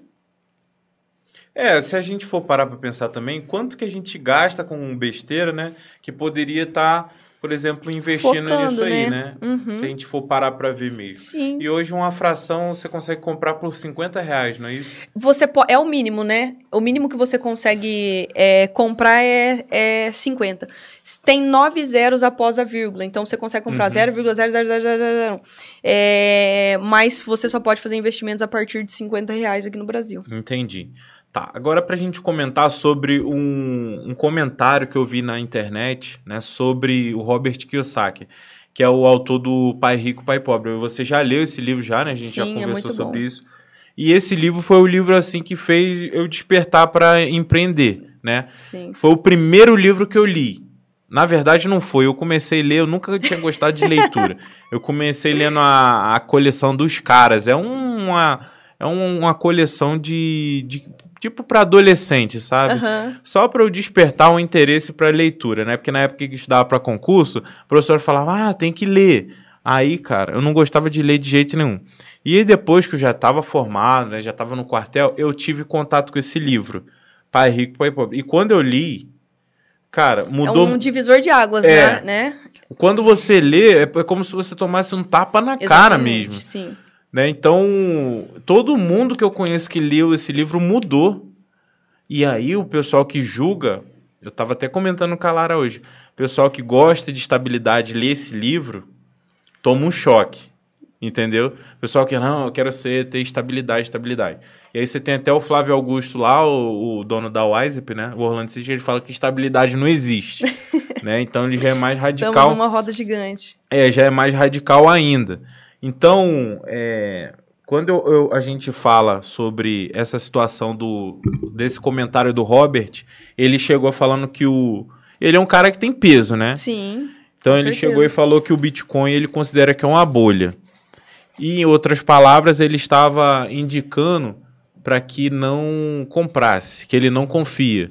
Mas aí eu vi comentários também falando assim, então, é, vai passar um tempo ele vai se arrepender. É, exatamente. A gente já tá vendo aí pessoas que eram contra hoje em dia fazendo public post de criptomoeda. Então, é, é, é, realmente é uma frase de impacto. Ele falou que o Bitcoin em si é uma bolha, é uma pirâmide, enfim, não é, não é uma pirâmide.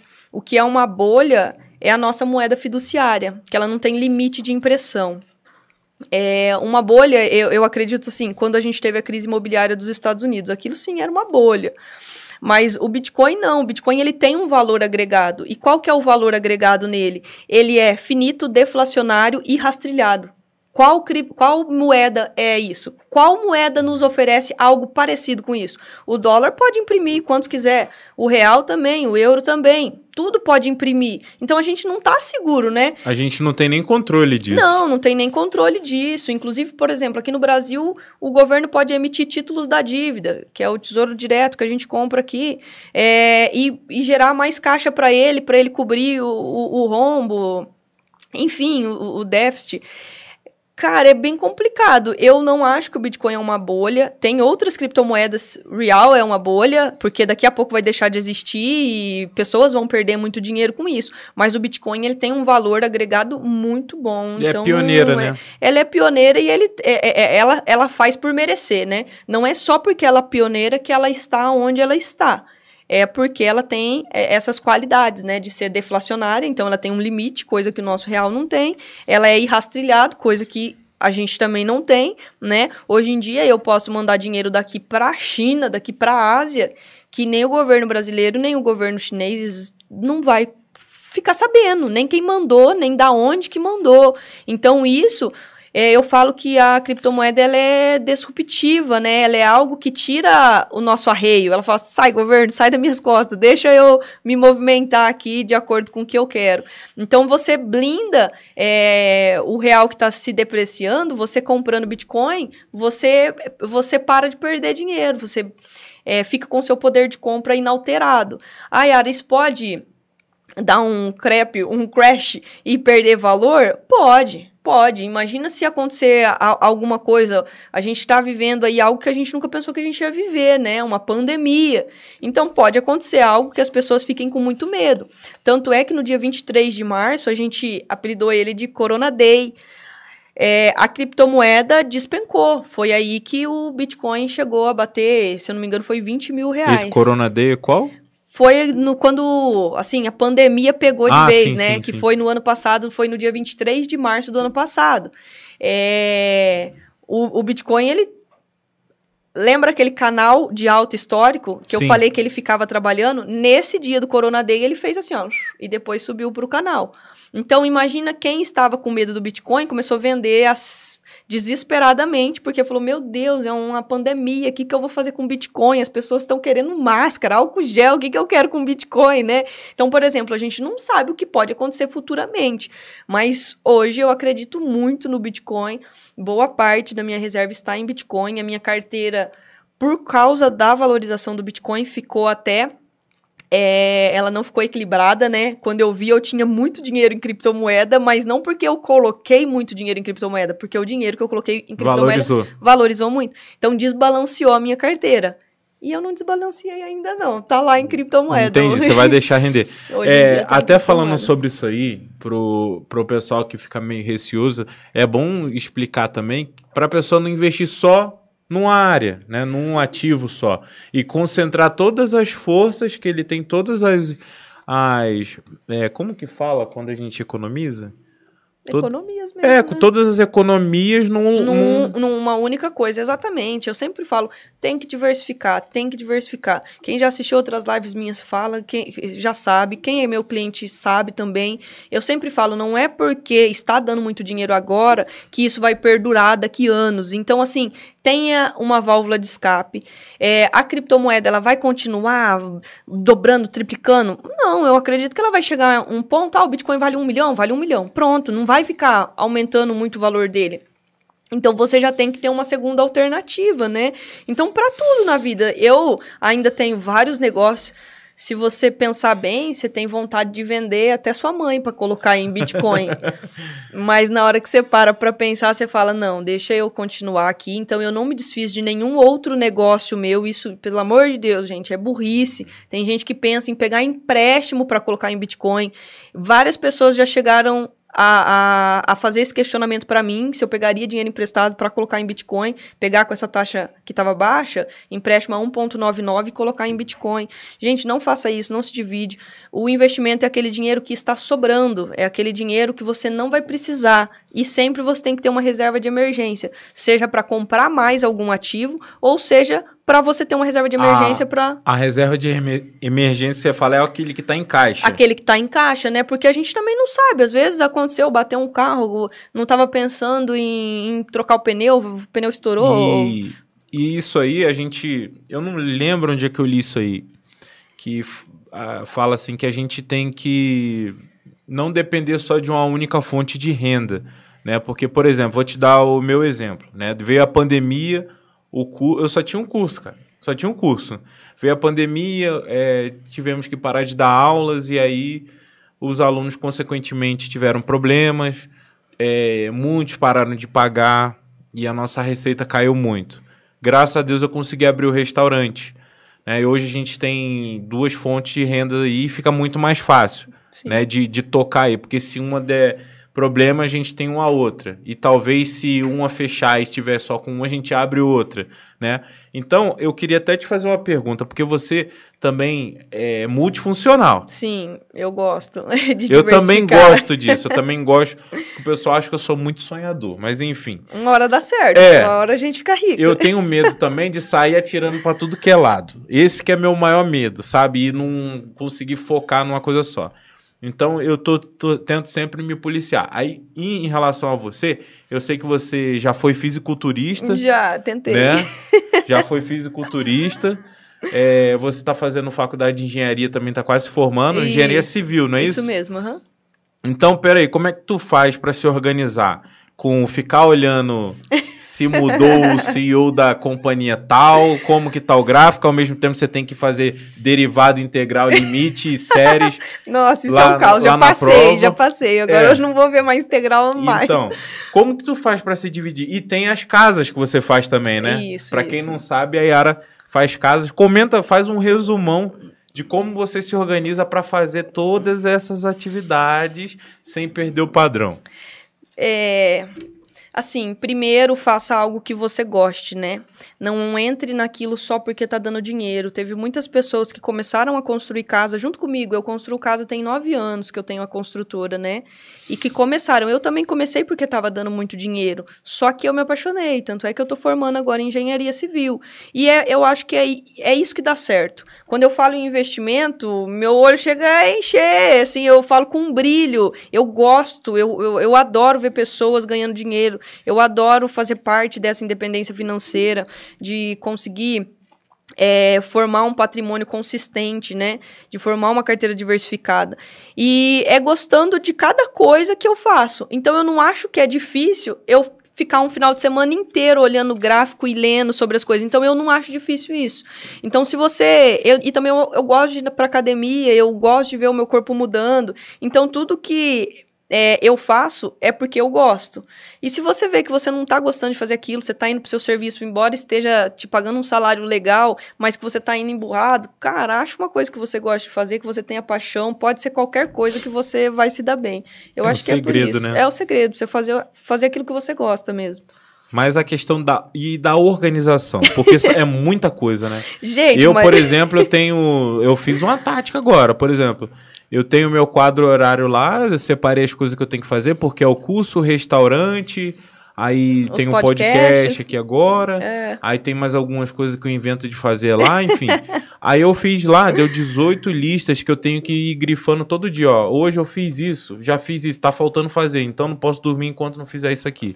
Essa é a maneira que eu faço. E como que, o que, que você faz para conseguir cumprir tudo isso? Porque é muita coisa. É muita né? coisa. Hoje eu já estou com mais de 192 clientes que eu presto consultoria também. É bastante coisa e eu não vivo sem agenda mais. Não tem como. A, a, cabe, a cabeça da gente é o nosso vilão hoje em dia, né? Então, sempre antes de dormir, eu faço as minhas anotações. Ao acordar, eu acordo um pouquinho mais cedo, faço minhas anotações também do que eu preciso fazer no dia. É, a faculdade também me toma algum tempo. Agora que está sendo EAD completamente aulas à distância. Então, eu assisto finais de semana, faço provas e, e, tudo mais finais de semana. Só que é bem complexo mesmo, sabe, gente? Não é assim, você não consegue fazer tudo muito bem organizado, não. E é pau, não tem, não tem muito o que fazer, não, não tem sossego. Mas se você se propôs a fazer aquilo, é, seja o melhor possível, né? Então, assim, eu me dedico muito, muito, muito na construtora. Quem me segue vê que eu subo em telhado. Eu, ontem eu dei umas marretadas lá com eu martelete. Vi. Eu não tenho preguiça, não. E eu sou curiosa. É, até para remunerar as pessoas que trabalham comigo, né? O pessoal, ah, é pesado, é ruim de fazer. Eu falo, deixa eu fazer esse negócio aí, deixa eu ver. Porque a gente tem todas as experiências. Então, assim, eu sou bastante curiosa. É, tento me organizar na medida do possível. Mas se não tá tão organizadinho, vai vai do mesmo jeito. Se você estiver gostando, estiver dando resultado, você vai indo, que a organização ela vem ao longo do tempo mesmo. Mas tenha uma agenda. Isso daí me salvou. Depois que eu aderi à agenda. agenda. eu me salvou esses negócio, esses lembretinhos que eu tenho para ficar grifando, isso aí foi o que me ajudou. Que antes eu, às vezes, ia fazer as coisas, esquecia, combinava uma coisa, não lembrava. Aí lascou. Entendeu? E, e às vezes acontece, né? acontece né? Você combinar uma coisa, a pessoa, tá pronto? Tá pronto para quê, pô? Entendeu? Não, a gente marcou hoje, marcou o quê? É bem isso. Pô, e, e, fui eu que marquei com a pessoa, entendeu? Então, ainda mais eu também tenho muitos alunos. Então, é sobre isso que eu queria falar com você também. Como é que funciona hoje esse trabalho que você tem com seus alunos, consultoria? Principalmente para quem está vendo aí, se quiser fazer um trabalho com você, nem que seja é, presencial, não sei se é assim que funciona, ou à distância? Sim, hoje em dia eu já tenho turmas que, que eu ensino a fazer análise gráfica, tá? É, é bem para iniciantes mesmo, eu ensino a abrir conta lá na TradingView, que é onde eu uso. É, ensino a fazer tudo e depois vocês têm 30 dias um grupo de WhatsApp para vocês mandarem análise para eu ver se está certo e tudo mais. Assim, é, e é, é, essas outras pessoas que eu dou consultoria mesmo, a pessoa me procura, a Yara, eu tenho mil reais e eu quero começar. Aonde que eu coloco cada coisa? Eu nunca falo aonde a pessoa tem que colocar. Eu sugiro baseado no perfil da pessoa. A Yara, eu quero uma carteira que eu ganhe todos os meses alguma coisa. Não, eu não preciso desse dinheiro para nada. Eu quero que ele vá reinvestindo e vai crescendo ao longo do tempo. Então, assim, a parte da consultoria é muito específica para cada pessoa. É um planejamento financeiro, na verdade. Tem gente que fala assim: "Ah, eu só vou procurar a Yara quando eu quando eu tiver dinheiro. Não é bem assim. Eu aparo as arestas para sobrar um dinheiro para você. Então eu faço um trabalho de é, chegar a ligar para o dono do imóvel, pedir para renegociar é, aluguel, é, ligar em faculdade, renegociar a faculdade, ligar na TIM, renegociar a TIM. Então a gente faz sobrar, a gente faz um planejamento estratégico e a maioria das pessoas é, se sabotam por pequenos gastos. Todo mundo sabe o quanto gasta de aluguel, de parcela de carro, todo mundo sabe os gastos altos. O que as pessoas não têm noção é dos gastos pequenos. É aquele dezão, cincão, dois reais, três reais. E no final de um mês é muito, no final de um ano é muito. Imagina no final de dez anos. Então a minha cabeça, ela já funciona a longo prazo. Uhum. Então eu falo, nossa, eu vou estar economizando 50 reais agora, que daí no ano é X e daqui 10 anos é X. Meu Deus, esses 50 reais vai me fazer chegar muito longe. Então, minha cabeça ela já vai multiplicando. Então, eu ajudo as pessoas a virarem essa chavinha de pensar: você tem que abdicar de alguma coisa realmente em algum período da sua vida. Eu sempre falo: você pode poupar e começar a investir agora e ficar tranquilo daqui 20, 30 anos, ou você pode viver como se não houvesse amanhã uhum. e daqui 20, 30 anos você ser escravo do seu empreso, emprego, ser escravo da sua empresa. Então, assim, quanto antes você começar com seus investimentos, mais, você, mais rápido você vai atingir a sua liberdade financeira e você vai conseguir trabalhar só porque você gosta, não porque você precisa. E, gente, não contem com a aposentadoria, tá? A Previdência tá é. quebrada, então é eu é complicado. Acho, eu acho que hoje um grande ensinamento é esse, você confirma também o que eu acredito, que é a gente trabalhar com o que a gente gosta, né? E aí, é, Yara, para a gente finalizar, eu queria que você falasse também para o pessoal que está ouvindo a gente, né? É, qual a dica que você dá, assim, para o pessoal que nunca investiu? Né? Falando como se fosse para a Yara que está começando agora, há tantos anos atrás começou. Com todo o conhecimento que você tem hoje e olhando a perspectiva também de crescimento daqui para frente, o que você falaria para a pessoa que quer começar a investir hoje, por exemplo? comece. Primeiro ponto, comece. Não importa como não, não comece. Fica, não fica só no querer, não. Porque depois que as pessoas aprendem, elas falam, meu Deus, por que, que eu não comecei há cinco anos atrás, há dez anos atrás? Então, o maior arrependimento é não ter começado antes. Então, assim, comece. Por onde eu vou começar, Yara? Pega esses, esses pilares que eu falei, 25, 25, 25 e 25% de caixa, e inicie um pouquinho com ação, um pouquinho em fundos imobiliários, um pouquinho em criptomoeda. É, a corretora que eu uso é, é a Clear, aqui no Brasil é a Clear. Para a Clear para ações. Para ações, uhum, a Clear para ações e fundos imobiliários também. Também, as duas. As duas. É, antes eu usava a Clear porque eles não tinham taxa de corretagem. Mas agora a Rico, que é uma plataforma melhor, também isentou a taxa de corretagem. As minhas coisas já estão na Clear, eu não vou tirar de lá, mas para quem vai começar agora, pode começar pela Rico, que é uma excelente plataforma e zerou a taxa de corretagem. A, a Clear e a Rico. E tem também a EasyVest, né, que é a A EasyVest é do Nubank agora, do Nubank. né? É, eu recebi a mensagenzinha, mas falei que ia testar, não testei. Eu uso a, o home broke do Inter também. O Banco Inter, ele já tem um home broke próprio dele. Então, quem tem conta no Inter já tem acesso ao home broke. Então, facilita mais ainda. Se tem Sim. dinheiro em conta, você pode usar o seu próprio dinheiro em conta para abrir o home broke e comprar ali suas ações. Então, é Legal. bem fácil. É bem fácil, gente. Só não... Você compra ação do, com a mesma velocidade que você faz um Pix hoje em dia. É Entendi. muito rápido. É muito rápido. E qual exchange que você indica aí para o pessoal comprar criptomoedas? Aqui no Brasil, eu gosto muito da Bitcoin Trading, porém as taxas são caras. É meio por cento para você comprar, meio por cento para você vender, meio por cento para você sacar. Então isso é muito caro. Então para você fazer trading na Bitcoin Trade é completamente inviável. Que você vai pagar meio por cento na hora de vender, meio por cento na hora de comprar. Então não dá. É, mas aqui no Brasil, para quem só quer comprar a, pensando a longo prazo, é uma boa. A Bitcoin Trade é legal. É, e fora a Bitcoin Trade, eu utilizo a Binance, Binance, que ela é a maior exchange do mundo. É, lá a taxa de corretagem é 0,075 ou seja, é muito barato, é 0,075. Então, assim, é, vale a pena, sem falar que você tem uma gama de criptomoedas lá. Eu nem sei quantas tem, mas todas que eu já procurei na minha vida estavam listadas lá. Eu acho que lá é a que mais tem, porque na que eu uso não tem a, essa Cardano. Não tem? Não tem. É assim, é lá não na... Não tem Shylink. Nossa, então qual, qual que você usa? É Mercado Bitcoin. Ah, não, o Mercado Bitcoin, ela é bem ruim. Não, desculpa, gente. não, tá pode falar, eu já vou mudar já. já Ai, vou... meu Deus! Eu, como eu te falei, eu tô aqui para aprender. Né? Assim, tem que fazer a consultoria é, contigo. Eu testei a, a, a, Mercado Bitcoin e eu não gostei. Testei a Foxbit, que é do Brasil, também não gostei. A melhor que eu me adaptei aqui no Brasil foi a Bitcoin Trading. Só que ela ainda é muito ruim. Lá na Bitcoin Trading tem listada, acredito que oito criptomoedas só. É, e, e, na, e na Binance tem várias uhum. criptomoedas, assim, são incontáveis. E sem falar que a taxa é muito barata. Na Binance você paga taxa zero para comprar Bitcoin, você pa paga taxa zero para vender, para sacar, é, tu, é, é, tudo taxa zero, sabe? Uhum. E, e na Bitcoin Trade não, é meio por cento, meio por cento, meio por cento. Então é complicado.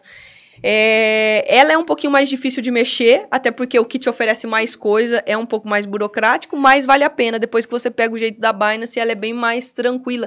E ela tem é, stop, né? Tipo assim, ah, eu comprei o Bitcoin por 330 mil. Eu não quero que. É, eu quero vender a partir do ponto que ele passar de 330 mil. Na Binance você consegue colocar vários tipos de ordem, mas a, o pessoal vai entender melhor é o stop, o stop loss e o stop gain. E na Bitcoin Trading você não consegue colocar stop. Stop loss que fala é o momento de parar, de parar. quando você perde. Exatamente. Entendi. Na mercado Bitcoin também não tinha quando eu experimentei, que foi há dois anos atrás. Não sei se agora tem. Uhum. É, você colocar uma ordem, tipo assim, ah, eu comprei o Bitcoin a 30 mil tá 340, mas se chegar a 300 eu quero vender. Para mim já tá bom de lucro. Isso não tem aqui na, nas exchanges brasileiras, não tem ainda. Fechou, aprendi muito hoje e que acredito legal. que o público também.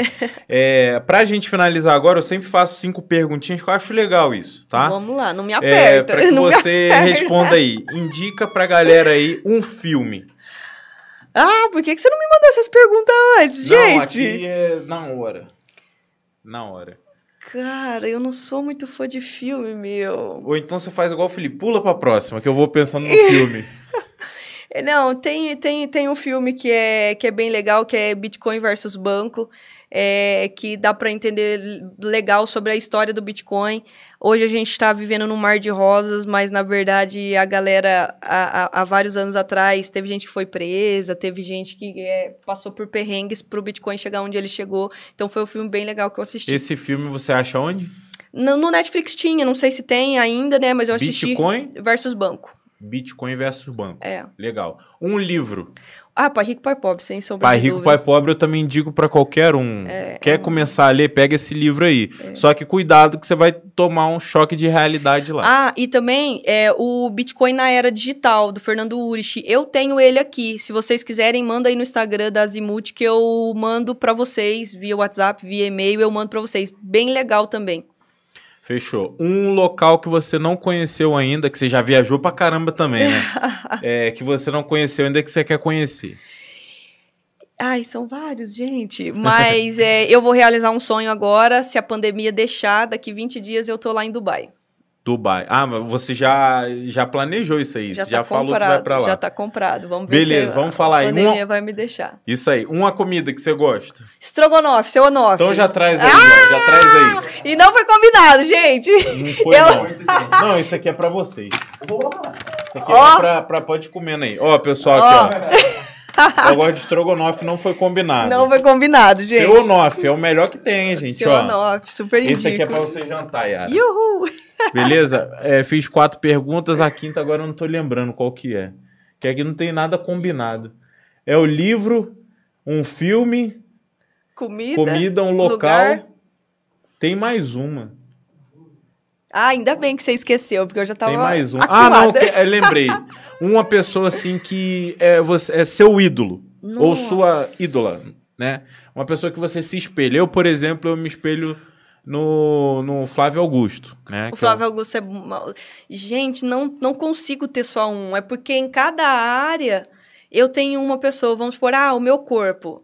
Eu gosto da Carol Saraiva. E daí ela é minha musa do corpo. É fisiculturista, entendeu? braba. É, é- ela não é fisiculturista, ela só é gostosona mesmo. É, nossa, agora de negócio, gente, mas tem tantos. Que daí eu me espelho em alguns investidores, né? É, Gente, você me apertou. Tem vários investidores, né, conhecidos aí. Ah, o mais conhecido é o Warren Buffett, né? Que é o maior investidor, né? De todos os tempos. Só que, cara, o Elon Musk, eu comecei a ler a história dele, eu achei surpreendente. Ele também é um cara muito inspirador. Ele é meio loucão, assim, do jeito dele, mas super disruptivo também, né? Com a Tesla e tudo mais. Ele tem a empresa lá do foguete. Então, ele é uma pessoa que me inspira bastante nessa área aí de inovar, sempre tá com a cabeça aberta. Eu acho que a gente vive num mundo que as coisas mudam e muda muito rápido. Então você tem que estar aberto para novidades e você pensando com a cabeça aberta, você chega na frente de muitas coisas. Excelente. Muito bom, é isso, pessoal. Esse foi o nosso programa de hoje. Queria agradecer, Que Yara, isso, eu que pela sua presença. Tenho certeza que você vai ganhar mais alguns alunos e eu também, porque eu, eu vou ter que aprender mais agora, de Bora. verdade. Né? Porque você falou uma situação ali que me chamou atenção para fazer, né? Que eu preciso me orga- organizar em relação a isso. E para você que tem interesse de estar entrando em contato com a Yara, é, comenta aí qual é o seu Instagram lá, Yara, para o pessoal, que eles possam é, procurar também. Depois pode colocar na descrição aí, né, pessoal? Pode ser. Depois no, no final do vídeo aí. Mas pode falar, Yara, onde, por onde que eles podem. o podem te meu. Instagram é arroba Yara com I mesmo, underline Tamires com TH. Então lá eu posto algumas dicas. É o meu dia a dia, tá, pessoal? Não é um Instagram é, voltado para investimento. Eu falo assim, faço posts constantemente. Eu posto a minha vida. lá é a minha vida e quase todo dia tem al- algo de investimento, que investimento é a minha vida também. Vai ter muita construtora, vai ter muito cimento e areia, vai ter muito de tudo lá. É, eu achei legal que você postou o negócio da foto lá na. O pessoal falou, o que, que é isso? Era uma britadeira, mas aquilo lá é um martelete. Gente, ó meu braço, já definiu de ontem pra cá. Legal, é mas, isso, mas isso pessoal. é legal, Yara. Quando você tá de frente do negócio ou tá junto e vai lá e coloca, Sim. né? Se co- coloca à disposição e faz junto, é, é liderança, né? Não adianta. É bem isso, é, as pessoas se espelham em você, né? É, e eu fico muito feliz. Eu, uma mulher, eu iniciei com a construtora, eu tinha 21 anos. E olha, nunca ninguém me desrespeitou em um canteiro de obra. Então, assim, é, eu fico muito feliz até em falar isso. Eu nunca sofri por algo preconceituoso de algum pedreiro me destratar ou desfazer do que eu estava falando por eu ser mulher ou por eu ser muito nova. Só que eu acredito que isso tudo é muito da sua humildade. Eu nunca cheguei impondo nada, eu sempre me coloquei no lugar de aluna. Então eu sempre falava, gente, será que essa parede é assim mesmo? Me ensina como é que é. Então a gente ia chegando numa conclusão junto e acabava que eles faziam o que eu estava querendo, mas de um jeito suave em colocar. Então eu acho que você tendo jeitinho, você consegue entrar em qualquer ramo, até que é os que são masculinos, eh, pensando na Com minha área. certeza, mas isso está mudando muito, né? Hoje em dia Tá. não tem muita diferença. É, É o que importa ali é o conhecimento técnico, é a dedicação, é bem isso. é o que você está fazendo, independente se é homem ou mulher, se é preto ou branco. É bem É isso. todo mundo igual, né? Não tem essa aí de trabalho que é propício para homem ou trabalho que é propício para mulher. É né? bem então, isso, eu também isso vai acho. do, do que a pessoa quer também. Né? Ou uma vez eu vi lá uma reportagem falar, ah, não- por que, que não tem é, neurocirurgi- neurocirurgião mulher? Ah, às vezes não Ninguém é... quis se especializar, É, né? pô, Vai saber. Entendeu? Então eu, eu não acredito que é porque ah, é só homem que pode ser. Não. Né? Tá mudando isso. Na minha época, quando eu entrei, a mulher poderia entrar é, apenas em um cargo no Exército, na Marinha e Aeronáutica. Agora a mulher está em todos os cargos, praticamente. Não, que legal, que né? legal. Então, é, isso aí tá mudando bastante. Beleza, pessoal? Então, esse aí foi o programa de hoje com a Yara, né? E aí, vamos procurar ela lá, vamos mandar mensagem, beleza? Vamos gastar dinheiro com ela aí também, que isso aí vai voltar em dobro, em Com triplo pra certeza, você. Com certeza. E eu já vou fazer a minha parte. Valeu, pessoal. Tamo junto e até a próxima. Valeu, fechou.